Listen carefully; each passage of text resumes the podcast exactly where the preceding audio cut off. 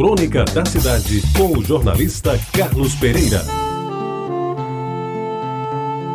Amigos ouvintes da Tabajara, a minha lembrança, aí pelas décadas de 40 e 50 do século passado, na bodega do meu pai, na Rua da Concórdia, que é atual senador João Lira, em Jaguaribe, é claro, não se vendia remédios.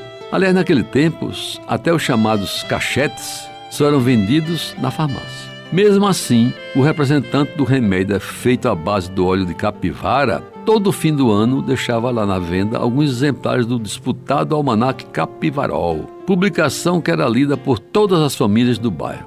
Seu Benedito, meu pai, fazia distribuição dos poucos que lhe cabiam, guardando uns três ou quatro para consumo interno e para consulta dos fregueses mais assíduos. Eu lembro que o almanaque não era somente feito de informações sobre o calendário do ano, do ano seguinte, é claro, datas mais importantes, feriados como Carnaval, Semana Santa, Natal e Ano Novo mas também vinha com histórias, algumas verdadeiras, outras não tanto, contadas por quem sabia contar, além de anedotas, charadas, quem não se lembra das famosas charadas sincopadas? Fábulas de Esopo e a famosa seção de provérbios, que era a leitura prazerosa e obrigatória da minha avó Mãe Venância, ela que sabia usá-los como ninguém. Querem um exemplo? Vejam, dizia minha avó, mais vale quem Deus ajuda do que quem cedo madruga. Quando meu avô queria que ela pulasse da cama antes das cinco para fazer o seu café, ou então a esperança é a última que morre. Quando um dos filhos não estudava o suficiente para passar em primeira época e lhe restava somente a prova final oral.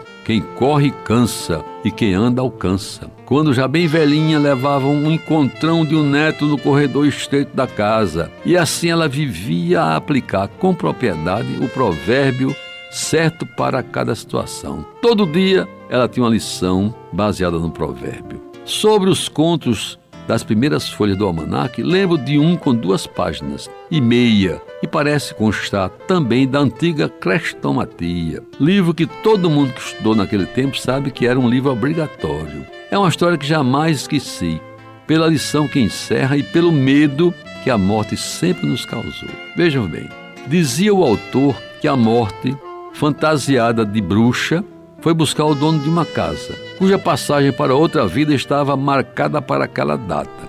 Ele, avisado da visita inesperada e indesejável, resolveu enganar a morte e, para tanto, deu folga ao criado negro que mantinha em casa e tomou-lhe o lugar. Pintou-se de preto, botou vestes maltrapilhas e de sandálias rosas, ficou à espera da visitante. E as sandálias não eram somente rosas, eram rotas também, porque estavam todas estragadas, próprio do criado. Pois bem, quando a morte chegou e perguntou pelo dono da casa, o criado, entre aspas, lhe informou que o seu patrão tinha viajado e não sabia para onde nem quando voltaria. Ao ouvir a informação, a morte, disposta a cumprir a sua missão, disse-lhe com voz cavernosa, chega até a arrepiar: Não tem problema, como ele não está, eu levo você. E assim cumpriu-se a profecia de que do destino ninguém foge e da morte também. Depois de minha avó, relendo a Manacapivarol, dá preferência na ação dos provérbios, repetindo sempre: da morte ninguém vai fugir um dia. Você ouviu Crônica da Cidade com o jornalista Carlos Pereira.